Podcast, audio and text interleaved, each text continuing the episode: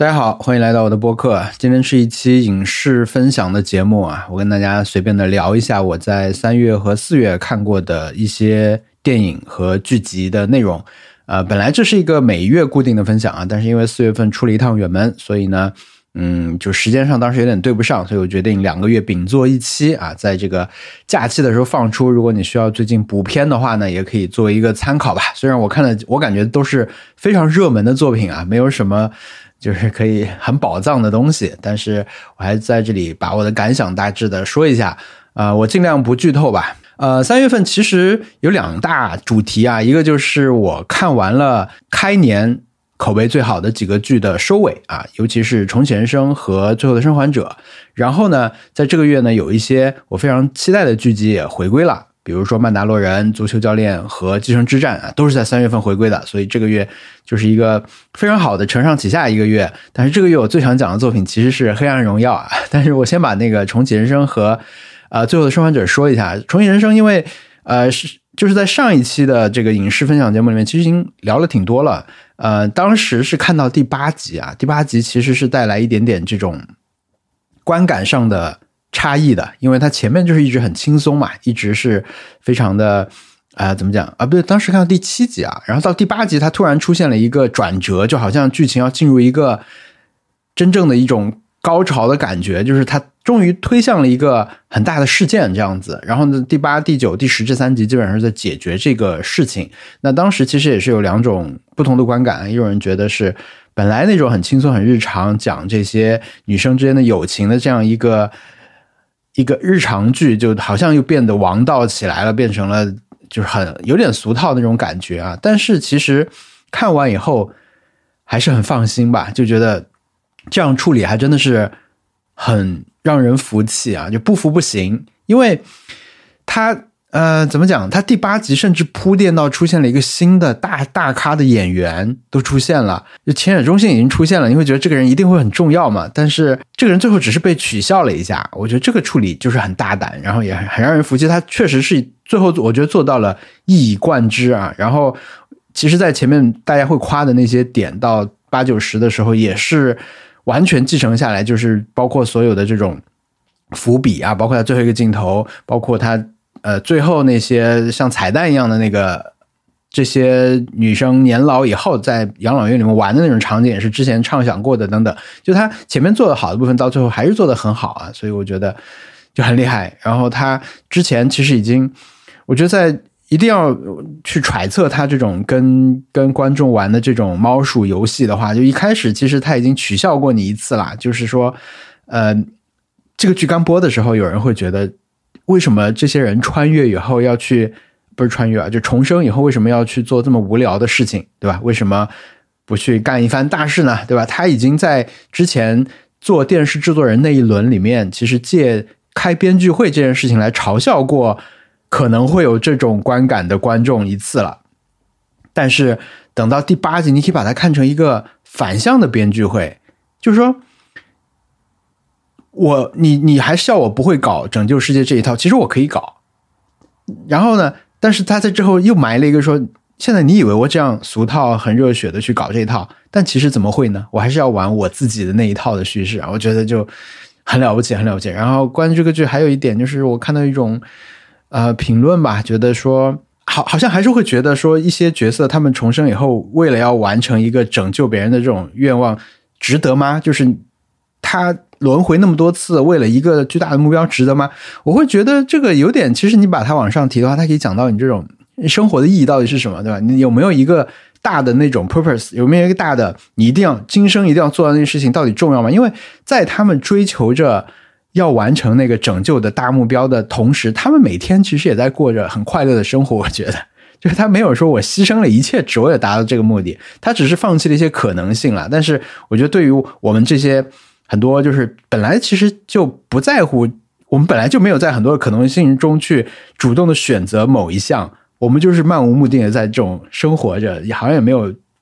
什么立场去嘲笑这种做了选择的人，对吧？对，所以这个是重启人生，我觉得还是很好。然后呃，上次说他是笨蛋节奏的集大成之作嘛，其实趁着这个。火热的时候，也看了他一些相关的之前之后的一些别的内容吧。我觉得我现在看，我我觉得他可能也也真的很忙啦，就不是每个作品都是能够在这种完成度啊，就是或者是大众接受度，或者正好能击中你喜欢的那些点中间取到那那么大的公约数的。他可能很多是你现在去看，你就是会觉得啊，这个好像我大概能明白他意思，但是就没有那么好笑，或者没有那种。感觉等等的，难得遇到这样一部各方面就是没有什么短板吧，我觉得特别好啊。开年之际的一个重要的作品，然后呃还看完了《最后的生还者》啊，是在三月份完结了，后面几集其实是比较暴力吧，然后观感还是顺着。顺着前面几集那种来，整个质感什么的都没有掉，也看到了一些我之前玩游戏的时候，因为我没有玩过 DLC，当时所以我看到了一些当时的这种补完剧情的很重要的这种呃剧呃单集啊，就是比如他跟另一个女孩子在这个超市里面，那个应该就是一个当时 DLC 的一一集，然后呃比较震撼的一点嘛，就是在靠后这几集里面出现了一个真正真正的坏人吧。啊，真正坏人看到这里，其实会想到说，哦，原来虽然说他们之前已经跨越了很大的这种地理范围了，但是好像真正的危险或者真正这种邪恶的存在还是第一次出现啊。对，因为之前也出现过比较狠的角色，但是你看得出他的这种他的他的目的是什么？就是那个一一个那个军事区的一个。女的那个首领嘛，她确实比较狠啊，但是她还是有一些底线。但是到后来你会看到一些更邪恶的人出现的时候，我这人出出的晚了一点嘛，对，给我的感觉就是。然后里面出现的一些这个名场面也是长颈鹿啊，长颈鹿这个场景在玩一代人来说是玩游戏的就就会很震撼。然后你现在看剧的时候也是一样的一种震撼感觉。然后我觉得，嗯，我我现在是一个是这个游戏的状态，就是我当时打穿过，然后呢，我现在正在穿。呃，就我当时看剧的时候在重打，还没有打完。但是我二代也玩了，可能三分之一，可能都不到啊，四分之一这样子。因为二代的时候，它其实有一段叙事是这样的，就是你打一会儿以后，你在现在的时间线打一会儿以后，会进入一段回忆时间线。回忆时间线是 Joe 和 Ellie 他们在探寻某个地方，比如某一个博物馆。我现在看这个剧的时候，很感觉就很像那个，就是因为它会唤起我玩游戏的时候一些回忆。然后，但是我一我现在又有一条很明显的现在的一条时间线啊，所以我觉得这个还是很好玩的啊，也很难，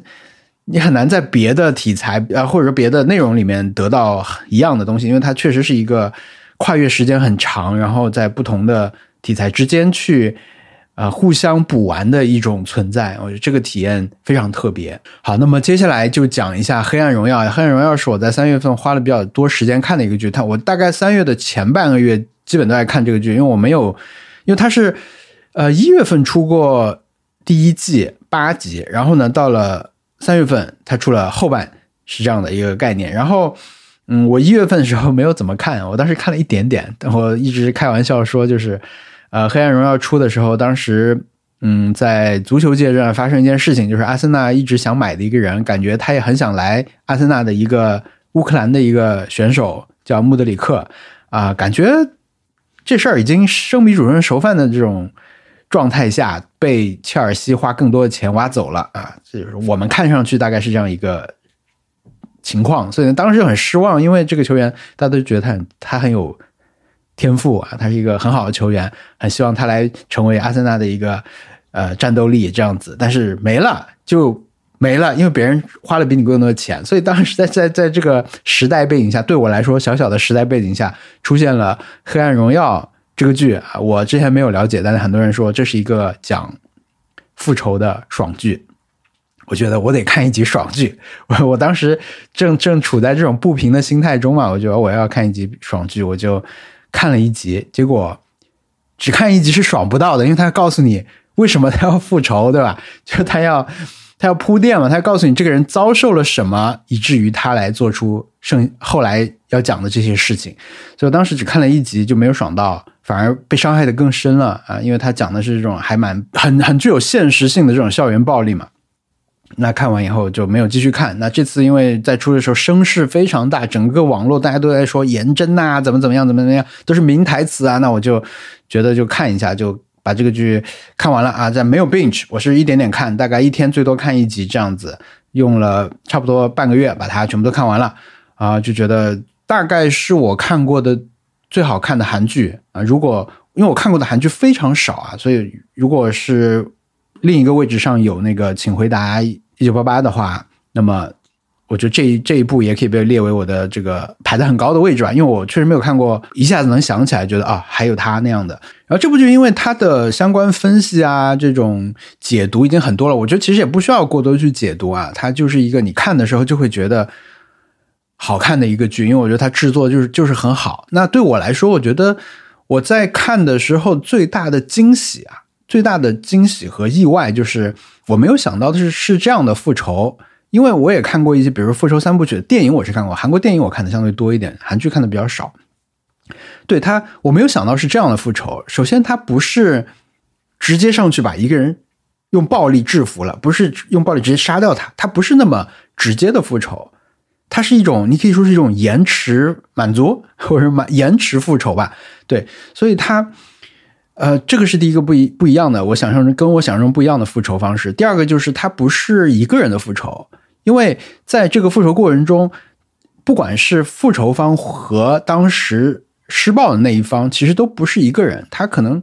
也不是多个人，他可能甚至是一个阶级的事情。那么复仇的人也是一样的，然后他不光是靠自己一个人的力量，他集结了很多其他人的力量，很多这种里面的台词，我觉得尤其是在。帮助女主角去复仇，这些人口中说出来的台词是非常有感染力。我记得一句是，呃，他当时的保健老师吧，知道了他要去，就是在在现在帮助他的时候说，那你一定要成功。他的老师知道了他他选择要去对那些人报复的时候说，那你一定要成功。我觉得这种话就是这这个剧对我来说很有代表性的一种一种台词吧，就是他。你站在一些角度上，你看这样的话合理吗？合法吗？对吧？但是就是在这些境况下，这些人会互相的说这样的话，会做一些这样的举动。还有就是他怎么讲？他最后不是不是不是他不是一个反战型的那种复仇，就是他就所谓的反战片，就是他最后会让你觉得我我我厌恶战争嘛。但是我觉得这部剧它不是最后它不是这样的，它不是说。回到他回不到说如果没有校园暴力就好了，如果没有霸凌就好了。他展现的是说我们也许永远都回不到那种我们理想的那种状态。但是你看这些人在这样的情况下做了什么样的事情啊？就给你看这个，因为这个东西已经不可调和了，你知道吗？就是已经无处不在了。这种这种霸凌和这种对于学生来说的这种阶级的存在。呃，这个剧还有一个厉害的地方，当然就是它的。细节和伏笔啊，我觉得这个是可以说是现在的这个剧集好评的一个秘诀吧。就是你要做得好的话，你就是细节和伏笔足够多，你让每一场戏每一个角色都有用，每个角色的出场，每一次出场，他在后面都会有一个呼应啊，或者说他都出来解决一个问题，哪怕这个人只是一个工具人，但是他的这个解他他出现作为工具的这次出现足够巧妙。能够有跟前后搭上，大家就会觉得这个剧高高级。我觉得这个剧就是《黑暗荣耀》这个剧是非常明显体现这一点的啊，包括它的里面的讲阶级，对吧？大家都有很多著名的例子啊，比如她这个女主角，她出身贫寒嘛，所以她在她成年之后了，她去咖啡馆点咖啡，她她只会说：“我只要一个。”提神的咖啡，我只要一个苦的咖啡。其他人就是我要拿铁啊，我要加多加奶啊什么的，但他不会说这些，因为他很少到这个场所来消费。就是这种怎么讲？他只要展现这些人在自己的这种阶级或者身份之下去做自己理所当然的事情，就足够把这种。人和人之间的差异体现的非常清楚。上一次我看到体现那么好的东西，当然寄生虫当然是说的很好的，包括说什么穷人身上有一股味道啊什么的，这是说的很好。但是我印象很深的是那个东京贵族女子也是这样的，就是里面也是有两个明显不同阶级的人在一起喝喝下午茶这种场景，也是一个人不会点单嘛，还要去瞄这个菜单上价格什么的，就是。这些人聚集在一起以后，只要做自己理所当然会做的选择，就足以体现他们之间的差异。那最后你会觉得不是这些人问题，这个有钱的人并没有在歧视没有钱的人，他只是他他只会这样，他就默认是这么做的。那最后你会觉得是什么造成了这样情况？我觉得这个是好玩的地方啊，就像是啊，最近看那个华莱士的书嘛，啊，他之前有一个演讲很有名，他就是说，呃，有一条老鱼啊，一条老鱼在有一天早上碰到两条小鱼，跟他们问好，说早上好，今天的水怎么样？呃，有一条小鱼说今天水还不错，另另一条小鱼说什么是水？你意识不到这种，你们完全被浸没在这个这个水里面。对，所以这个就是《黑暗荣耀》啊。我觉得我现在没办法讲太多的细节，因为我一个是我已经想不起来很具体的东西了。当时刚看完的时候，很多细节是，比如你在网上看到一个帖子、一张图，你马上就能想起来很多相关的事情啊。我觉得这个是确实是写的很好的一个剧。我觉得他的你一定要选的话，他写这个剧本是是我觉得是最厉害的。当然表演也也都挺好的，不过它里面这个呃被复仇的。第一反派女主吧，这个颜真啊，她好像最近那个白想就是韩国那个大奖影视的一个，应该是蛮大的一个奖吧，她也拿了最佳女配角。呃，那个帮助呃宋慧乔复仇那个大大婶儿没有拿到，我觉得有点遗憾啊。但是我觉得怎么说呢，颜真的表演其实是比较的刻板，或者说不是她发火也好，她这个笑也好，都很夸张啦。但是。我上次看到一个人说颜真很像汤姆猫，我觉得确实很像啊，因为汤姆猫好像就是有那些表情，就是很颜真的那种，呃，哈哈大笑，原地哈哈大笑啊，或者是什么突然尖叫起来那种感觉，或者是啊，就是灰溜溜的那种感觉，都都还蛮像的。因为这个剧有很多解读的角度可以去讲啊，这是我觉得他写的好的地方，就是他不光写了这一个复仇故事，他讲的就是不同年龄、不同阶层、不同的。呃，性别不同的这个家庭关系之间的人的关系，都都都被他放到了这个布局非常大的一个网络里面去。然后呢，他很多地方都是能够非常完美的去对应上的，包括每一个被复仇的人，最后被复仇的方式跟这些人的性格的对应啊等等。我觉得这种是看之前是想不到，所以这个让我觉得确实是写的非常好啊。然后这里面如果要选一个名场面的话，其实我是喜欢他在。车里面就宋慧乔跟大大婶的那个互动吧，就他们的很多互动，在尤其是在车里面那些互动，我觉得他可以集中体现到我刚才说的，就是这是我没有想到这个剧是以这样的方式来复仇的代表的画面好吧，这就是《黑暗荣耀》啊，我看过最好看的韩剧了，目前可以说是这样。然后我当时看完就征询了一下意见，就是问大家有没有更好看的或者同样好看的，就得到了一大堆的推荐列表。当然里面有一些我觉得，嗯，好像我已经试过了，觉得很一般啊。但是还是找出了几部我准备在接下来试试看的这个韩剧。嗯，当时我们看完以后，接着看的一部韩剧是呃《机智的监狱生活》。这个其实我之前试过两次了，这次。坚持的时间长一点吧。我们目前看了两集，还会接着看下去。我觉得确实可能带着一个 就是对他很期待的一个心情去看呢，就认人比较容易一点嘛。因为之前看好像就觉得一下就出现了太多角色，呃，有点搞不清楚。但是这次呢，就是那个逻辑跟上了以后，就觉得还是不错。而且他这个吧，一集很长不说，你很难分开看。因为比如我看的第二集，其实它是。整集的这个概念还是很重要，你不能说我我今天看三分之一，明天看三分之一，或者看一半这样子，都会我觉得会影响它那个整个的完整性，因为它还是做的比较的，里面有巧合，也有这种布局等等这些东西在里面，所以要看就要看一集，但是一集呢又太长了，一个一个多小时，我就是这个是我对韩剧比较比较大的一个障碍了，所以目前是看了两集，但我觉得还是挺好看的，但是后来因为有很多别的剧可以看啊，所以就搁置了。然后三月份另一个重点的剧是，应该是一二月开播的吧，就是《扑克脸》（Poker Face） 啊。这个剧呢，它在出的时候的一个推广的点是，它的制作人是，反正就是做《利刃出鞘》那个电影的人做了《扑克脸》这个美剧啊。这个剧，呃，它的，我觉得它的整个存在感很有趣啦，就是它像一套这种通俗小说吧。就是你，你可以随手拿起来翻一翻，它谈不上非常的精彩，但是它的风格非常的呃有趣和固定啊。这是一个呃八集还是九集的一一个剧，然后它的故事呢被称为柯南啊，因为它的故事模式有点像柯南，它也是讲推理的，但是它有一个 怎么讲，让让推理变得很无意义的一个设定，就是这个女主角她的她有个超能力，她有个天赋吧，不算超能力，就是她能够看出来一个人是不是在说谎。她是个人人体测谎仪，可以这么说。她只要看着你，你跟她说个话，她马上就知道你说这话是真的还是假的。所以这个剧讲的就是每一集这个女主角查理，她叫她在某一个地方遇到了一个事儿，然后呢，她怎么样运用她的超能力来让这个事情水落石出啊？就是每一集都是同样的模式，但是呢，它的这个好玩的地方在于它的整个的背景吧，因为它讲的是。呃，这个人他像是一个公路片一样，这个莎莉他啊不查理他就每一集在一个城市一个小地方，有的是小地方，主要是小地方，因为他在逃亡啊，所以他在一个地方以后就在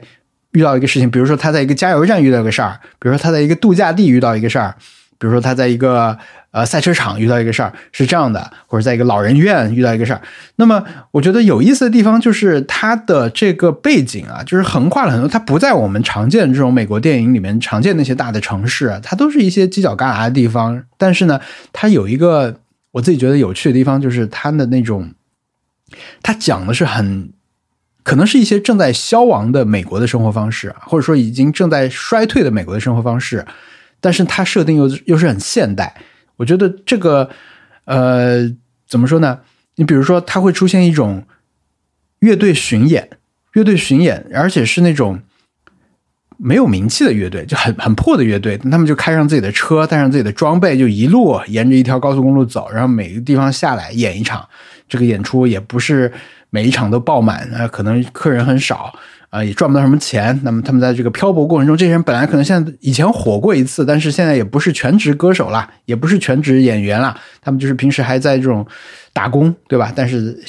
梦想着能写出一首新的这个爆红的歌，这样子。那就是在这个巡演的过程中，可能会发生一点什么事情啊，或者说是一个呃这种做烤肉的一个店啊，这个店里面的人。他同时还要去做广播，去兼职 DJ 啊，这种就是他的里面的这种生活方式细节，我其实很多都是对我来说是新的，或者说我略知一二，但是我不知道具体原来是这个样子啊。他给你讲的更更好玩一点，更或者说更更细节一些吧。我觉得在这个背景之下，让他怎么样用他的这个超能力去解决问题也很好玩啊。所以这个剧对我来说也有一个名场面，因为。这个能力你很难讲，对他来说是天赋还是诅咒啊？这个这个测谎的这个能力，那每一集你知道他这个模式以后，你还是会希望说啊，他那他具体是在一个什么样的时间点听到了一句什么话，他觉得啊，原来你在说谎，那就意味着什么什么？就他那个推理还是可以享受的。他不是说我告诉你他是一个能够辨别谎话的人，这个就不好看了。不不会啊，我觉得这个剧就是很让你看起来就很轻松很愉快。就可以看完这种小小推理故事，这也很好玩。所以对我来说，名场面其实就是每一次啊，就是每一次查理说 bullshit 的时候，因为她本身就是一个挺粗俗的一个中年女性啊。然后她的这个所谓的测谎功能开启的时候，就是如果对方有个人在说谎话的时候，她听到的时候，她会不由自主的就反应过来你在说谎。然后她的反应就是 bullshit，因为 bullshit 是你打牌的时候说谎的时候别人。就是这个叫 bullshit，对吧？你是在你在你在唬唬烂嘛？你在你在骗人，所以就会说这个话。所以呢，他这个这个这个就叫 poker face 啊，因为他本来也是在打牌啊，什么什么啊。这个大大家去看就就懂了。但我觉得这个还是对我来说看的很愉快的一个剧啊，就很配饭啊。然后对他那种新旧生活方式之间的冲突啊什么，我觉得也很好玩啊。所以这个是三月份看的，也是很喜欢的一个剧。然后呢，三月份还看了两个我没有看下去的剧，一个叫做《顾问》，一个叫《真的不一样》。呃，《顾问》是一个，呃，一开始我以为会带一些喜剧感的一个剧，但是其实后来看了，好像它就是纯粹搞悬疑和惊悚，然后整个剧的格调我也不是那么喜欢啊，所以就没有看下去啊。这个我我在《Nice Try》里面讲过这个剧的一个前面第一集的一个部分了，我觉得起码第一集。我觉得还是挺精彩的，它还是有很多很多 呃出人意外的设定和展开吧。因为它讲的是一个这种游戏公司嘛，游戏公司里面出了一个事情，一个命案，然后呢来了一个新的人，说自称是这个剧这个这个公司的新的顾问，然后他要来接管这个公司，但他对这个公司的业务其实也不太懂。那但是他做了很多在我们现在的这个以我们的道德观和政治观看来，你在公司里不能做的事情，比如你歧视歧视残疾人。比如说你 你以貌取人啊什么这些事情，但第一季看到这些的时候觉得好玩，但是后来发现它不是主要要给你这些，它主要就是要给你一个大的谜团吧，我感觉，所以我大概看到第三集的时候就就弃了这个剧，呃，我相信它后面也不会变得更让我喜欢啊，所以就弃了。然后还有一个呢，叫做真的不一样，嗯，这是一个超能力剧啊，超能力剧，我觉得这个剧的前三分钟给人看是一定是非常非常吸引人的。这三分钟就是他这个剧最有吸引力的地方，就是他讲的是一个所有人都有超能力的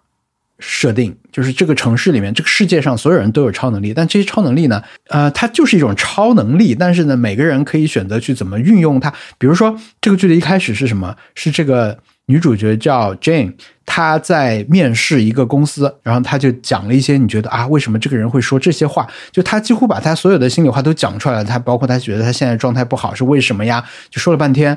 然后她意识到，哎，我为什么在讲这些啊？然后那个面试官就说啊，这因为这是我的能力，就是你跟我聊的时候，我就会让你就会不知不觉就会把你所有的事情都说出来。所以这个是我觉得是这个剧最有意思的地方。它有设定很多类似的场景，比如说有一集里面有一个兽医，他是可以听懂所有的动物说的话。那我觉得这种可能是我们平时会想想的一种画面啊，就啊，如果一个人能听懂动物说的话，那他该听到些什么呀？那么这个剧就是把这个事情拍给你看了，而且他拍的是在那个动物医院、宠物医院里面，所以有很多很多动物在说话，就是快放我出去啊，就是类似这样这样的。当然，它会更有意思一些啊，就是会更丰富。嗯，但是对我来说，这个剧的整个的人物设定我不喜欢吧？可能就是主要是不喜欢人物。当然，它里这个故事的主线好像做的也，我觉得对我来说做的不够好。所以这个剧最好玩的其实就是它设计的超能力和应用的这些场景。但是，呃，你很难那个 怎么说呢？你很难在一个剧里面真正铺满这些东西和把这些东西全部拍出来。对，比如他有一个。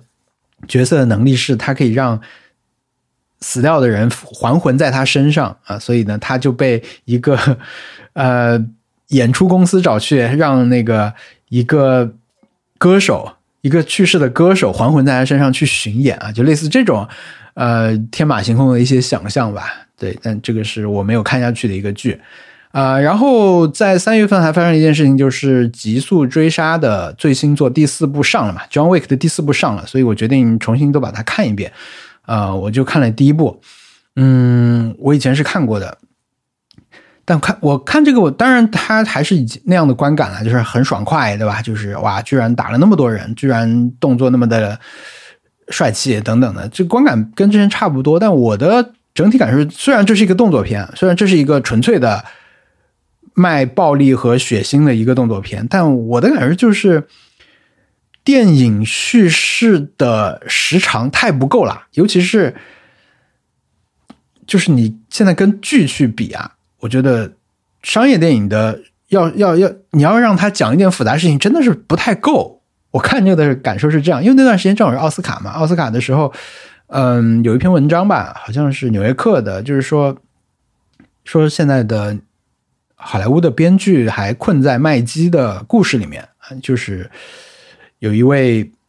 编剧大师叫罗伯特麦基啊，他有一本书叫做《故事 Story》，在国内也卖的很多，还开了很多次的这个编剧班什么的。当时他们就结合这个呃奥斯卡的结果来讲了这个现在好莱坞，尤其是电影叙事的一个困境吧，就是其实很多的。电影的故事很难跳出他那个框啊什么的，但我看《极速追杀》的时候的一个感受就是，就是就是电影叙事，就是为什么我看电影越来越少？我当时的感受是这样，就是太单薄了。这个这个这个电影可以给我的，当然还是还是那句话，这只是一个动作片，你去在这个上面去追求更多的这个呃叙事深度是不太合理的。但是我反正我就是在看这个剧的时候，结合当时的这个。呃时这个时间看到的一些别的事情有了这个感想啊。但是我应该接下来会慢慢的把二和三再看一遍，然后再迎接这个第四部的 John Wick。好，那么讲一下回归的剧啊，回归的剧，因为曼达洛人是在嗯一号回归的吧。三月一号回归的，那我现在其实已经看完了整个的第三季，所以我把它连在一起讲。那这一季《曼达洛人》给我的观感是不如前两季的，明显不如的。当然有一些共同的特点，就比如说姑姑太可爱了，对吧？就是太突出了这个角色，他的戏份多，这一集就好看。我觉得可能不光是我这样想了，就他戏份多就好看，他有一个意外的表演就好看，这一定是加分的。就不会有人说为什么这一集一直在拍一个他在干嘛干嘛？不会的，你如果拍一集纯粹的只有姑姑在干嘛干嘛的，我觉得肯定也是很好看的。但是这个是加分的地方，那减分的地方，我觉得就是他从讲一个曼达洛人的故事变成了讲一群曼达洛人的故事，然后就回到了，嗯，我很难讲自己很喜欢的那种星战里面的新共和国啊、帝国啊，就是。不同派系之间的战争，这些就在第二季末尾出现的那些让我不解的气氛，在这一季变得更多了。它变成了一个曼达洛人民族复兴的故事，对吧？可以这么去理解。但我觉得这个就呃偏离了我对这个剧最最初的那个爱好。当然，它最后留了一个尾巴，也许以后还是会变成我们所谓的这个带子雄狼的这种模式啊，就是一个还是以前那种公路片的感觉啊。但是我觉得。我很怀疑啊，因为这一集的一一开始是给我好的感觉的，因为他们回到了这个，回到了他们在一开始访问，就是整个《曼达洛人》这个剧一开始访问的那个星球，所以你会觉得哦，他好像是要是不是要做一些跟以前那种呼应，但是没有啊，就很快他他甚至有一集就完全没有讲曼达洛人和姑姑的，就是讲的是那个一个一个星球上的事情嘛，新共和国什么的，所以到那个时候我就就就就不好看，我觉得无聊，嗯。所以后来走向就越来越失控嘛。然后印象比较深的就是有一集很像《银河战士》啊，很像任天堂的一个游戏《Metroid》，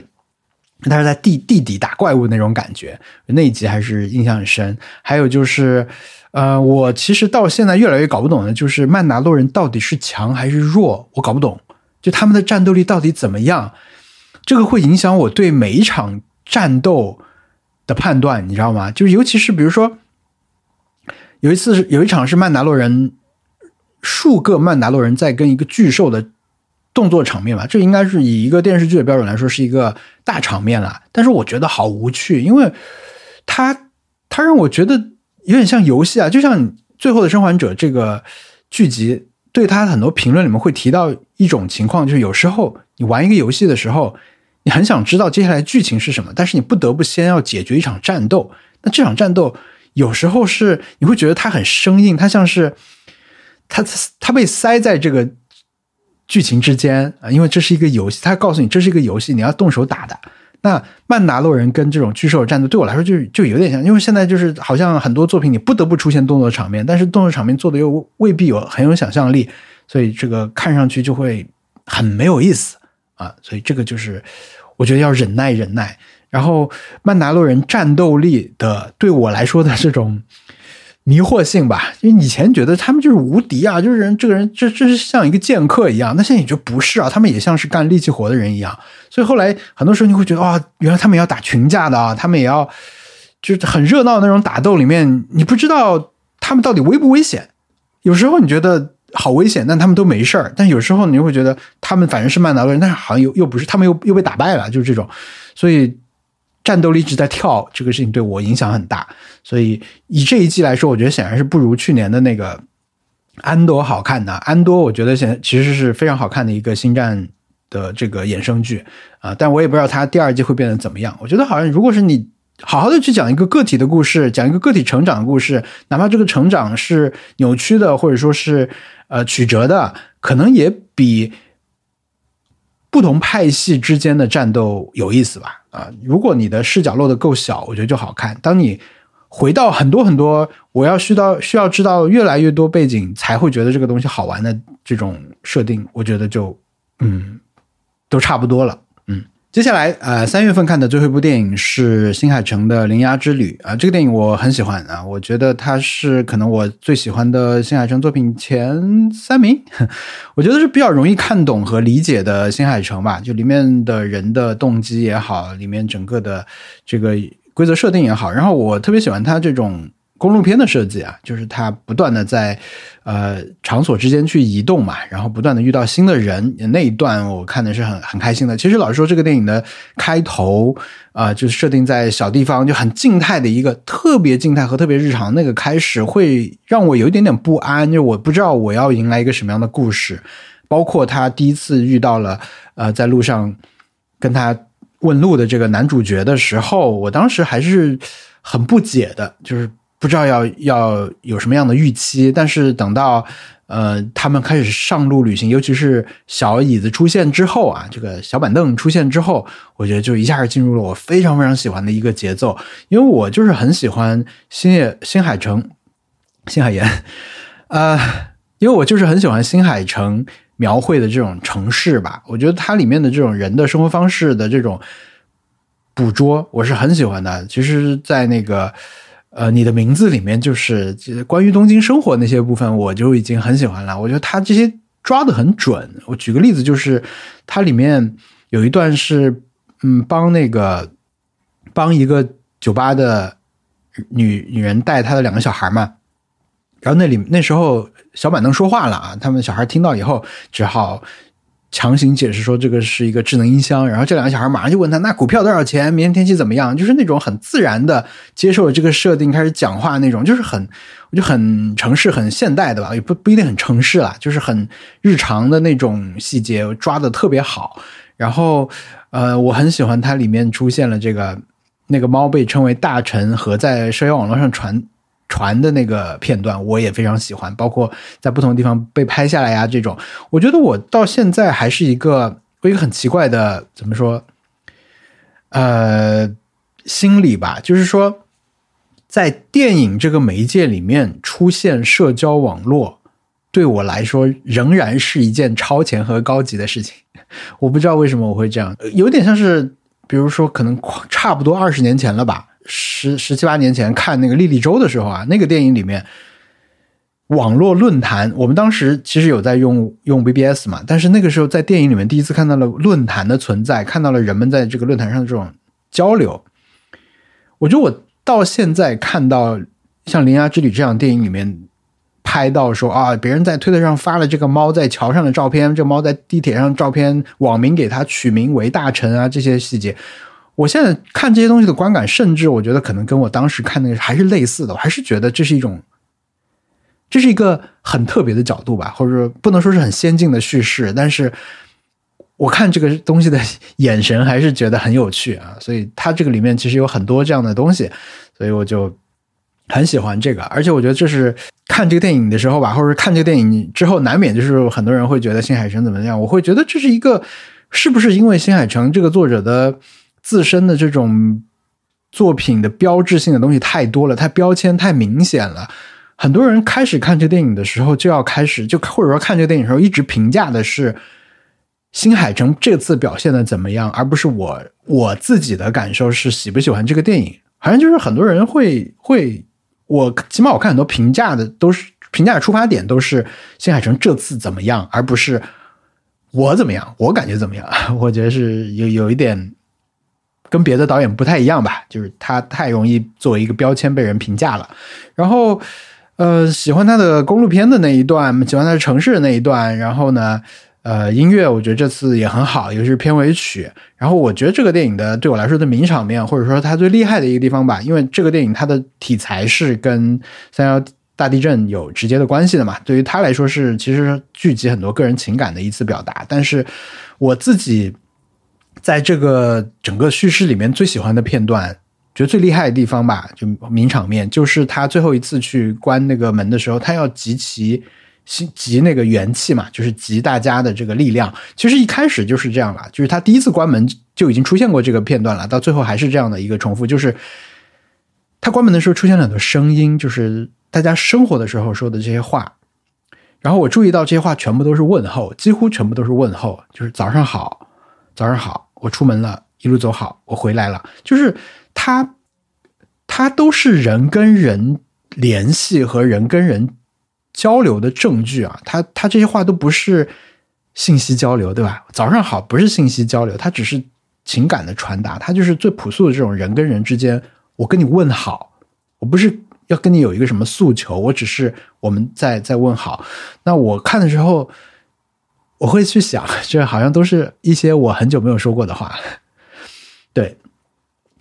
先想是觉得这些是我我很久没有说过的话，但是后来再想一下，好像是我平时也就很少说的话啊，就这些没有没有信息在里面的，其实主要是情感的传达的话，好像是我平时本来就很少说的话。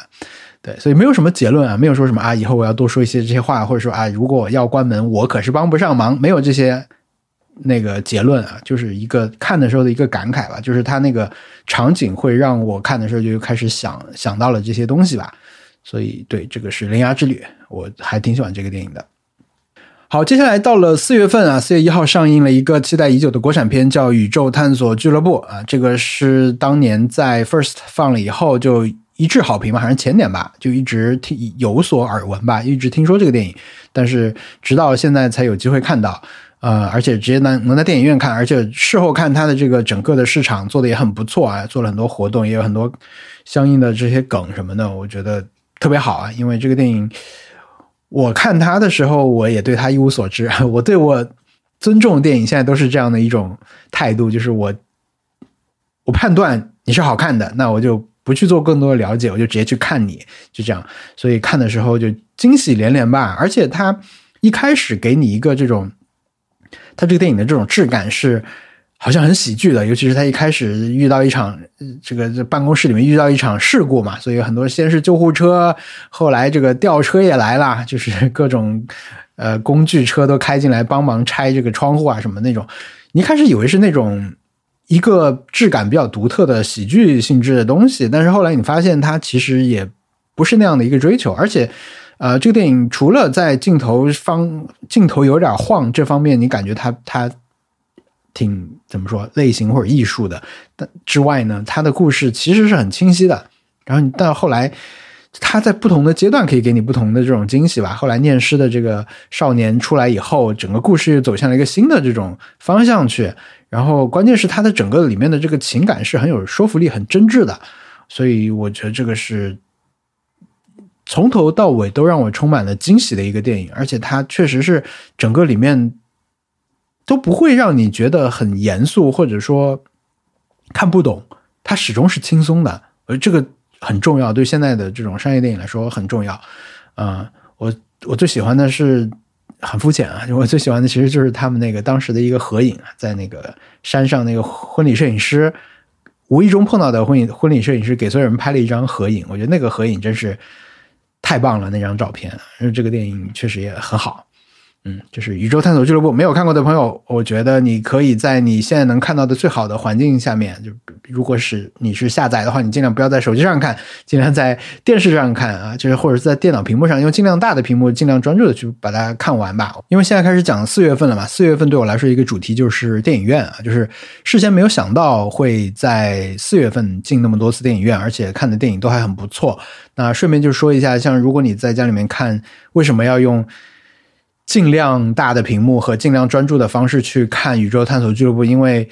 嗯，四月整个看电影过程中也遇到过一些不是很愉快的观影经历啦。而且在四月份最后一部电影是那个《灌篮高手》嘛，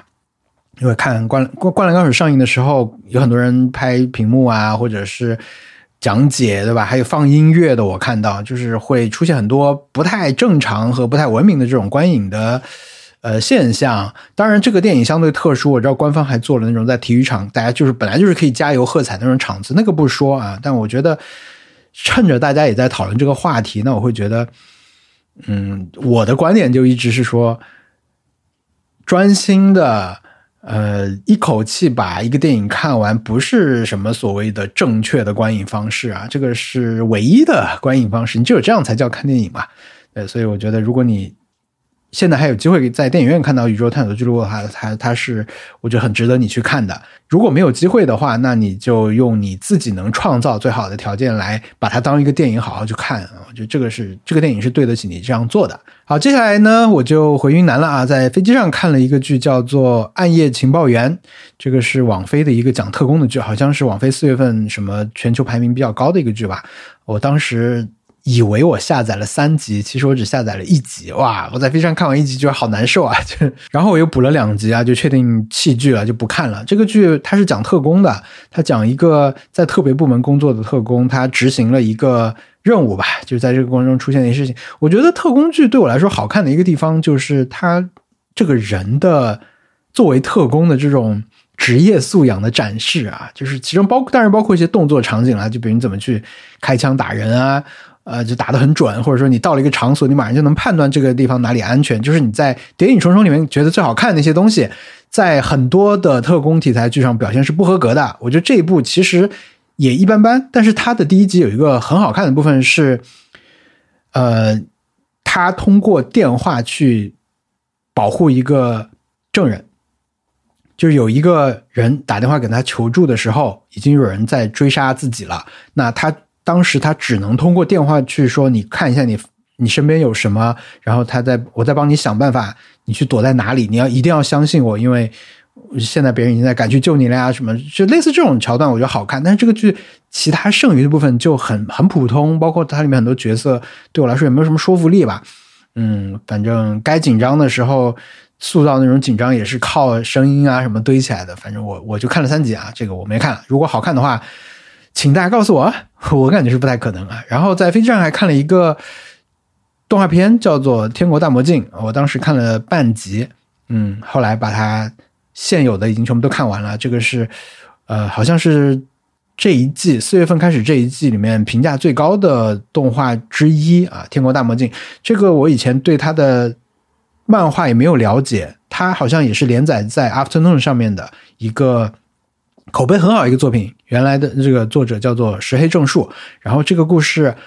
呃，要我说的话，我的眼睛能看出来，就是它制作，就我的肉眼都可以看到它的制作是非常精良。从它的 OP 到它的，尤其它第一集第一次有这个动作场景的时候，一场打斗的时候，我觉得做太好了吧？对，包括他人物的人设，这个角色的这种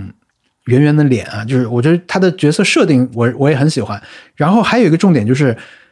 不知道他想讲什么。看第一集的时候，你大致可以有一些参考系的作品，会觉得啊，他好像是有两条故事线嘛。然后这条线会不会是什么？会不会是什么？像不像呃什么梦幻岛啊，或者像不像巨人啊什么？你可以去做一些联想。但是我现在看了三集还是四集。每一集都有我想象不到的展开，就是我还是，而且我现在还是不知道它整个是要干嘛。我觉得这一点太有意思了，而且，嗯，我知道看这这个动画肯定它只能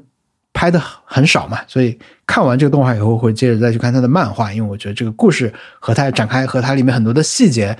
很有意思。而且我后来看了一个 B 站的解说啊，它的这个制作团队好像都是很厉害，好像是说，因为我对日本的动画业界不了解，它的。呃，这个这个总监督吧，好像是一个很厉害的一个人，所以他找的很多甚至都不是现在这个公司的人一起来做这个作品啊，就是每一集的阵容都非常的豪华，所以这个带来了一个非常好的这个视听体验啊，就厉害厉害，这个《天空大魔镜》非常好看。好，那么我们从那个云南回来以后呢，就进行了一个自己的电影节啊，自己的小规模电影节。本来是准备一天看三场电影，因为当时。我们回来的那天，已经很多想看的电影都要下线了啊！就像《犬王》这种，都是我们离开上海的那一天上映的吧。然后在云南的时候也没有想着去电影院看电影，所以呢，就本来准备看三场，后来只看了两场，因为体力有点支撑不住，所以那天就连续看了两部日本的电影，一个叫《犬王》，一个叫做《稍微想起一些》。都很好看啊！犬王呢，其实是一个怎么讲？对我来说是等等党的胜利吧。因为这个作品从它项目公布开始，我就非常期待，因为它有汤浅证明做监督。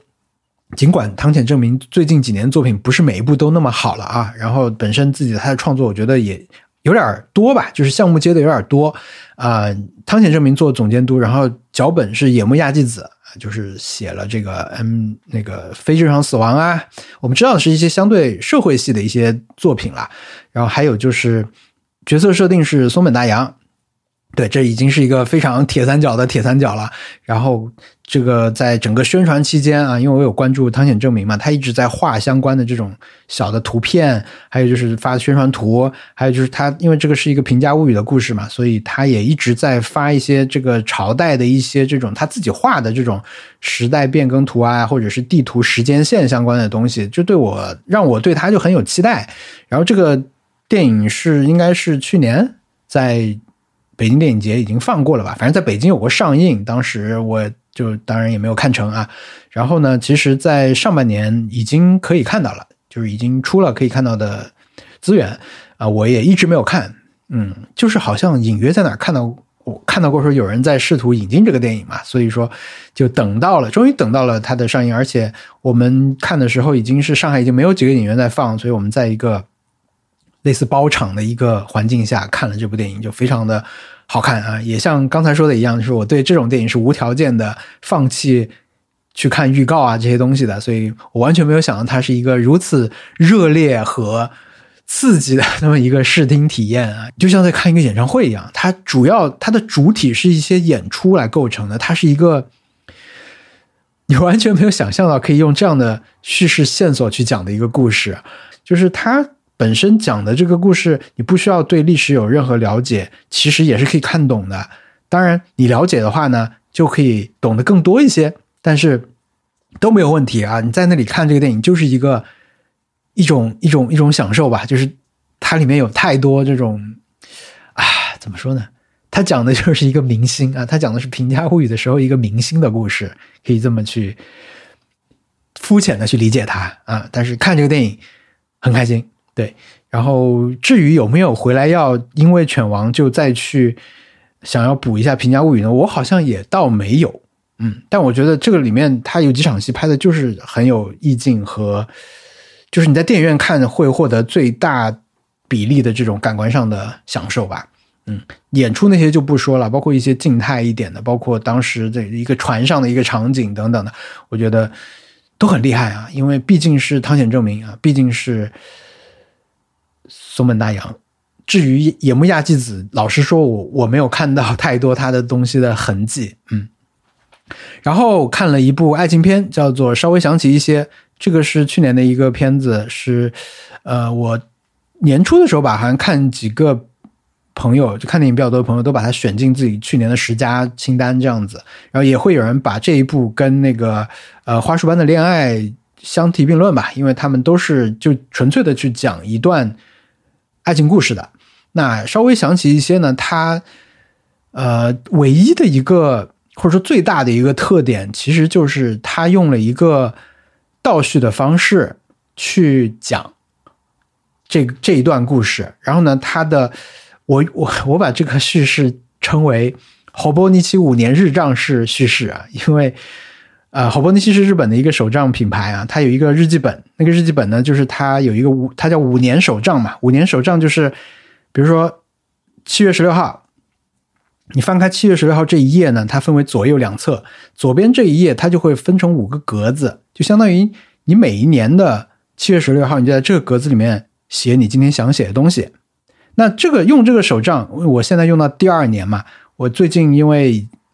因为因为我在写的是你在写写今天的事情的时候，你不可避免的你就会看到去年的今天你写的事情，对吧？那我觉得在在在这一段时间，其实我我要写的时候，我会看到我在去年关在家里的时候想的一些事情，就是这种感受是很明显。所以在我看到这个电影的时候，我第一反应就是五年手账式的一个电影，因为它就是只讲了一天的事情，但是呢，它是把过去的若干年里面的每一天都给你讲一遍。然后在这一天，他是掐头去尾的。他这一天，因为就他不会说，因为今天发生了重要的事情，所以呢，这一天的后来是什么事情也交代给你。他也没有，他就只切纯粹切这一天作为切片来讲给你。然后啊，当当中也有一些这种伏笔呀，能连上的东西。然后这种形式的迷人地方就是有很多信息你得去猜嘛，就是今天为什么是这样，在这一年的这一天的前后，大概是发生了一些什么事情。然后，因为他讲的又是一个很可以说很朴素的一个恋爱故事吧，它不是那种很奇情的，不是什么一个一个突然出现在去学校路上的男人带着你去全日本拯救世界这么奇情的故事。他讲的就是很日常的一些东西，就是你想要认识一个人的时候，你跟一个人热恋的时候，那么。这当中很多情感，大家都是可以共情，所以他的这种前后的东西，每个人都可以用自己的角度去补完它啊。所以我觉得这个叙事，你说起来很简单，但是它带来的这种反应是很特别的啊，这个就很有趣。而且每个人基于这些东西想到的可能都不一样，对吧？所以我觉得这个也是很厉害的一点啊。接下来呢，又看了那个本来准备那天一起看的是。这个电影叫什么呀？超级马里奥大电影吗？这个马里奥兄弟，我不知道，反正就是马马里奥的这个电影啦。这个电影我老实，老实，我对他没有太多期待，我也没有看他的预告啦。嗯，但是实际看的时候还是觉得很快乐。我觉得这个还是厉害的，因为老实说，马里奥这个游戏，你你告诉我他是讲什么蘑菇王国啊、酷霸王啊这些，我会想起什么呢？我会想起我玩马里奥这个游戏的时候，尤其是。不像奥德赛这种游戏啊，尤其是以前什么马纸片马里奥，还有就是马里奥 RPG 这种游戏，就是任天堂曾经尝试做过一些在叙事方面加多的这种马里奥游戏。它不纯粹像我们玩的这种救公主这个跳跳跳的这种这种马里奥，它不是纯动作的，它可能是有很多剧情在里面的。但是我会觉得这些这些的这故事的。受众都偏小一点点，所以在看这个的时候，我就一个是对这个配音演员啊什么的也不是特别满意啦，那就对他的期待就非常低。那实际看的时候，我觉得这个故事确实也就那样，对吧？但是它里面实在是太丰富的细节，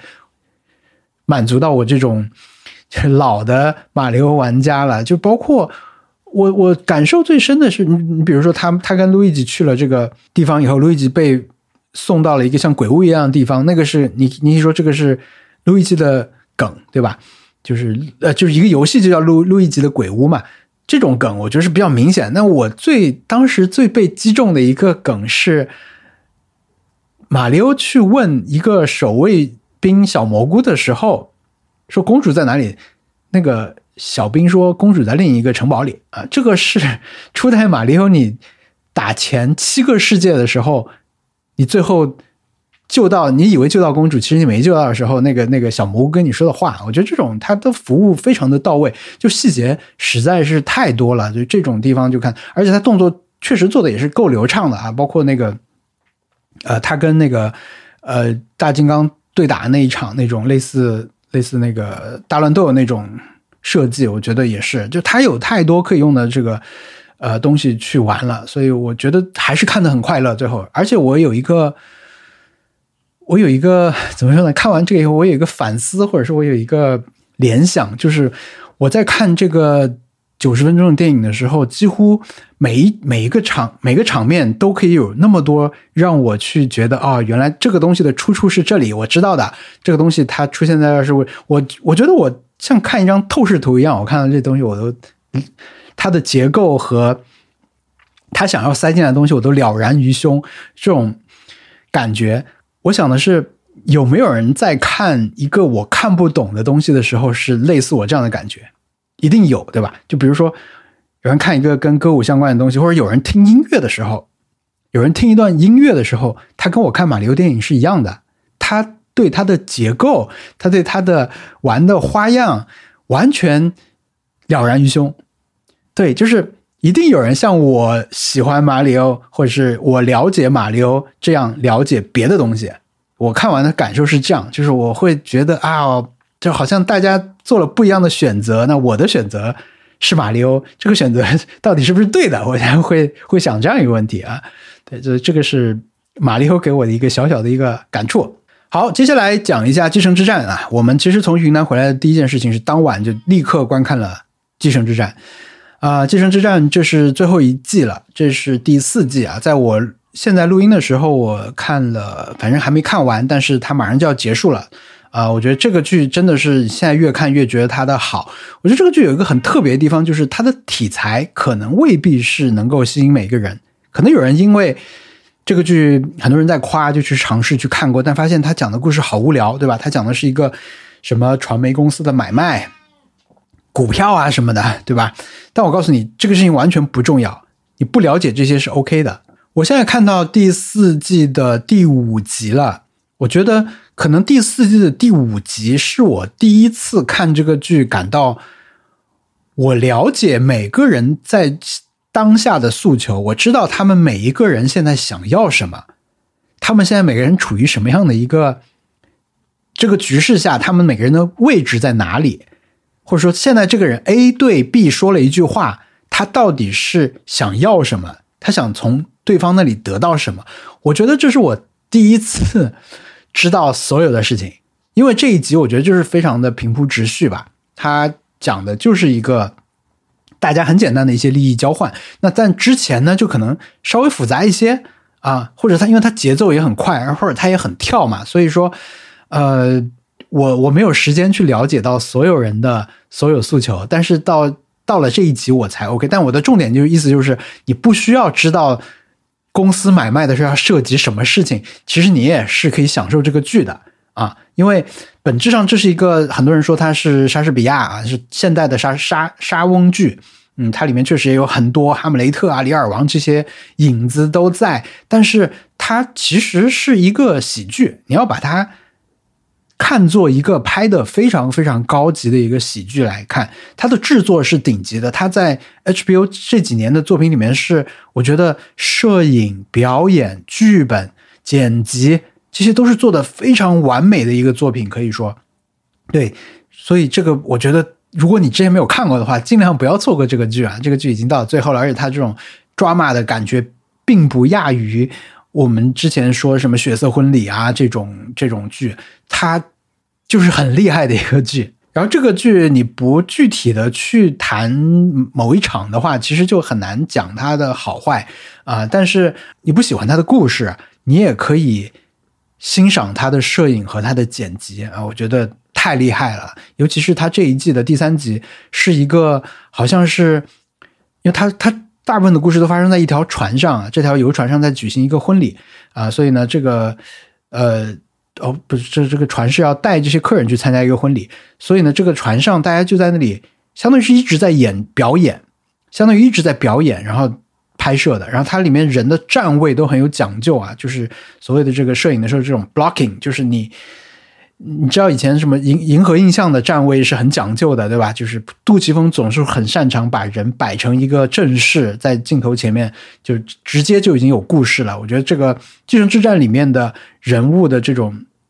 走动，尤其是有一个观察角度，就是你可以去看这个一个在一场戏里面一个人怎么样出场，一个人以什么样的方式出场，在什么时机出场。进入这个故事都是非常的讲究啊，所以我觉得大家看的时候都可以换着一些角度自己去欣赏这个作品。然后关于这个作品，当然更重要就是他的，你就说他的写作的话，其实就是他的这些角色写的都很好。然后我之前记得在前几季的时候吧，就是有网上有一个很著名的 YouTuber，就是写做这种影视分析的，叫做 Nerd Writer。Nerd Writer 写 Succession 的时候，他的角度是什么呢？他角度就是。这里面的人，他们擅长一种什么都不说，但是又好像说了很多的一种说话方式。就他的台词，就是这些人，你看他们一直在讲脏话，一直在互相骂，但是他们其实讲完一串话以后，你会发现他们什么都没有讲，他们什么信息都没有给出。这种是一种很有魅力的写作方式啊！我觉得这种。大家真的可以从这个剧里面得到很不一样的这种观察角度、看剧的角度，这太厉害了。然后里面每一个角色，基本上你都可以看，你都可以完全补完他们的一个更丰富的这种小传。就是对我非常期待他后面到底会怎么去收尾，因为这一个第四季是最后一季这件事情，好像他们都不是一开始就公布的，很多演员演完才知道这是最后一季啊。我觉得不知道会发生什么事情，到时候真的期待。非常期待啊！决胜之战好，然后再说一下足球教练啊，泰拉索。我个人非常不喜欢这一季，可以说，啊，我也反思了一下为什么我不喜欢这一季，以及为什么我喜欢前面几季，但是现在还没有一个明显的结论啊。我只能说这一季的，嗯，比如说大家都很好评的第六集，第六集是这个球队去了荷兰旅行，去了荷兰，相当于大家放松一下吧，然后不同的人在那个地方做了不同的事情，就是这个团队里面大家分头行动嘛，就大家的那一天。的收获那天那个晚上的收获各不相同，是这样一个故事，而且这一集好长，那个一个多小时吧。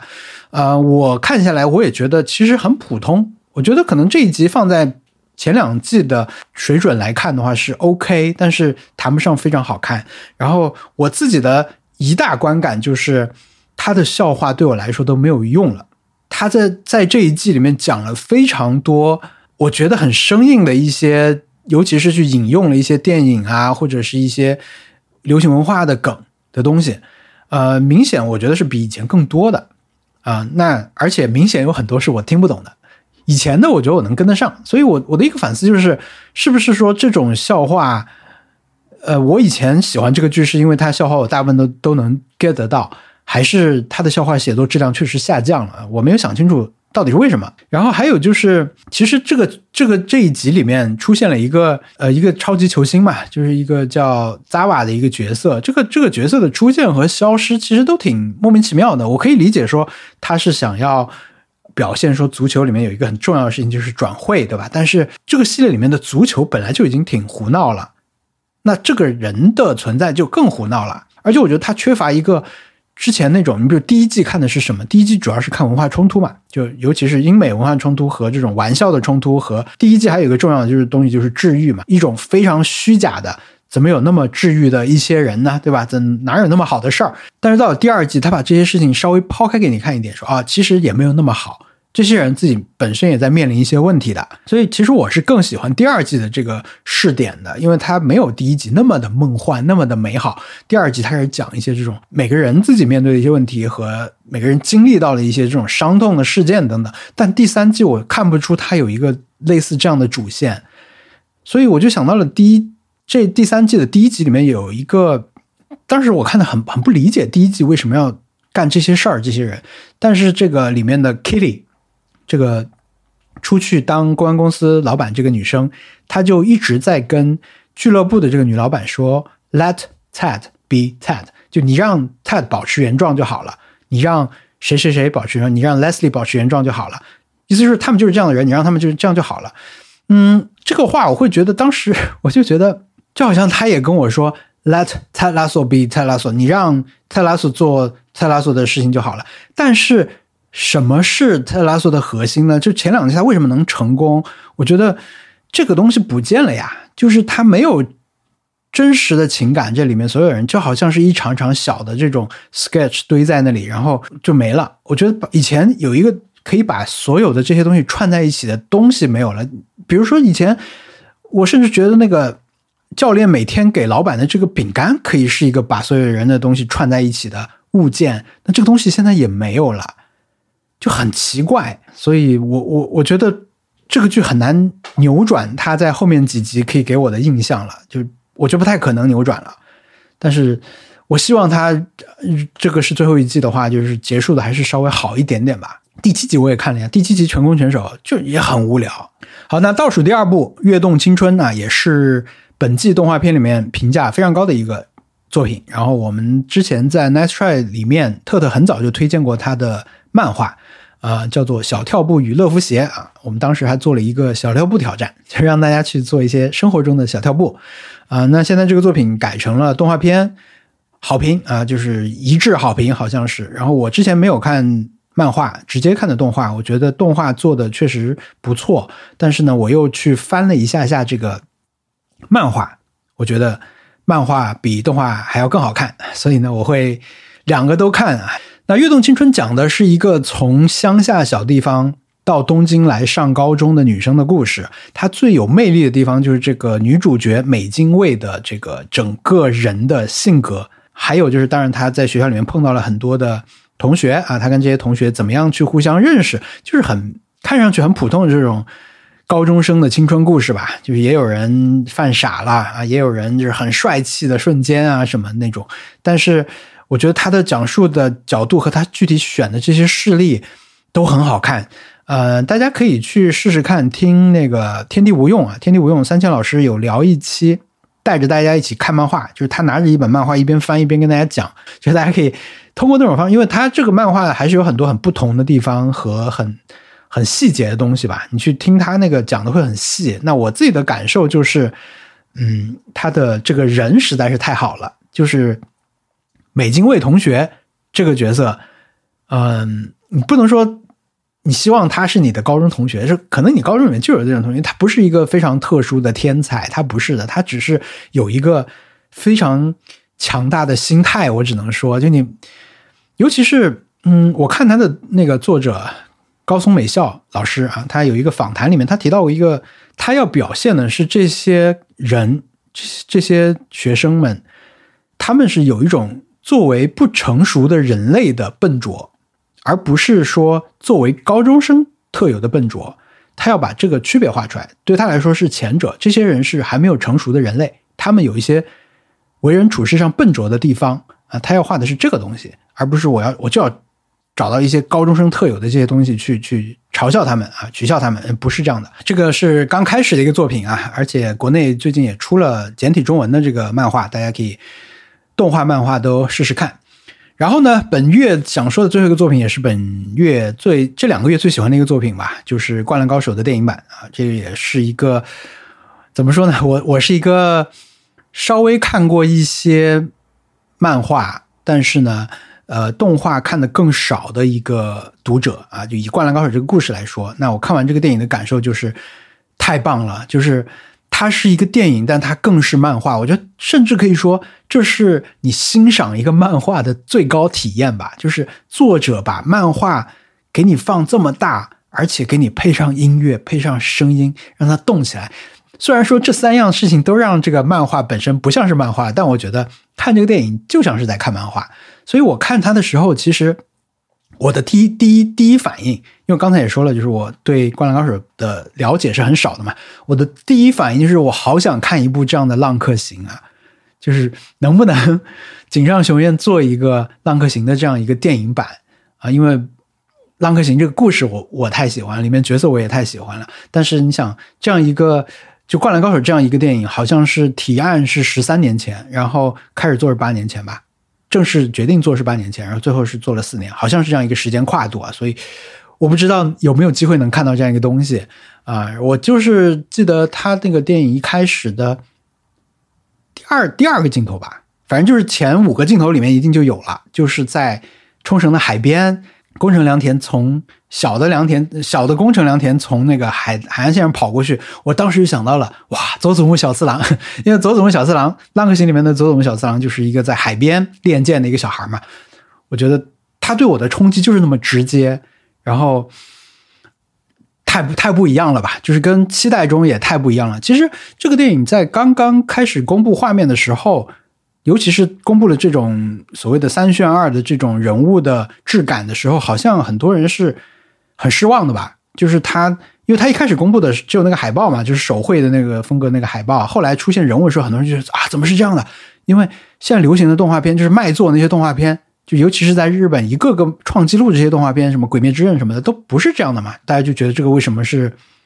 搞成这样了啊？那我对这个电影的了解也就到这儿，但实际看起来，我觉得真的。太厉害了！因为其实我作为一个漫画爱好者，我一直在关注一件事情，就是在视频这个媒介下面，大家去怎么去表现漫画。所以我们一般来说看到的让漫画动起来的这种画面，不是说动画化啊，不是说把漫让漫画的人真的角色动起来，就只是说在视频里面去表现漫画画面线条这些形式里面，我们一般看到都是比较快，要加特效、加声音。让它抖动，对吧？我印象里面，我觉得做的这做的最好的好像是《电锯人》的一个《电锯人》动画宣布动画化的那一个 CM，就是那是一支视频，他他要告诉你说，《电锯人》这个作品要出动画化了，但是他用到的所有的素材还只能是漫画素材，因为还没有开始动画化嘛。但是他就摘了很多画面，加了很多效果，这种。其实很多，现在包括少年将他们每一期好像都会做这种每个什么单行本上市时都会做一些宣传嘛。那么他们的共同特点，我觉得就是快啊。那这个电影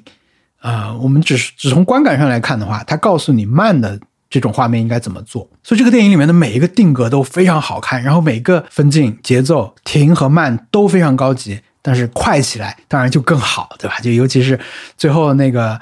最关键那种极快的时候的那种比赛的画面，哇，就太高级了。那更重要的就是，我觉得他的故事吧，故事也很厉害，因为他其实在第一场戏就跟你讲，就我们这个电影，你来看的是打篮球，但是我们要讲的就是这个。打球怎么样跟人生做关联，对吧？一开始两个大的比喻拿出来，我要做家里的队长了，那你要成为主力，你就不要逃避。包括第一场那个两个人一对一的比赛，就你不能逃啊，你不要后退啊，你要往前。就类似这种非常明显的去讲说，我要讲的是人生的故事，我不是纯粹的一场比赛。然后再后来再去，因为我真的是没有看过这个漫画原作了，所以我看的时候我只能。拿它去跟我印象中的一些名场面，比如我还想，哎，怎么还三井没有讲那个名台词的话，我想打篮球的名台词，我本来以为会讲什么的，但是我我后来才知道，它的整个的这个叙事是就是其实是从漫画来的嘛，所以对我来说，这是这是这本来就是一个全新的故事，所以我用一个全新的视视觉方式看到它，我觉得非常好啊，太快乐了，太高级了，真的给我看看《浪客行》吧，太想看《浪客行》了。所以我这个月看了《灌篮高手》，稍微想起一些《犬王》，呃，《宇宙探索俱乐部》《铃芽之旅》，呃，还是挺多电影，五部吧，没有想到啊。然后上海六月份会有电影节，我也不知道电影节好不好买票，但总的来说，五月份应该是属于塞尔达的一个月吧。所以我感觉五月份会看的东西会少一点啊，重点可能就看一下《寄生之战》了，然后还有电影院可能有一点什么。啊，那叫什么？那叫什么？那叫什么？嗯，银河特工队，银河特工队三。但五月份总的来说，我觉得可能还是属于塞尔达传说王国之泪啊，主要玩游戏了。那具体看什么呢？我们到五月的月底再来给大家揭晓。那今天这期节目就到这儿，我们下期再见，拜拜。大家好，欢迎来到我的播客。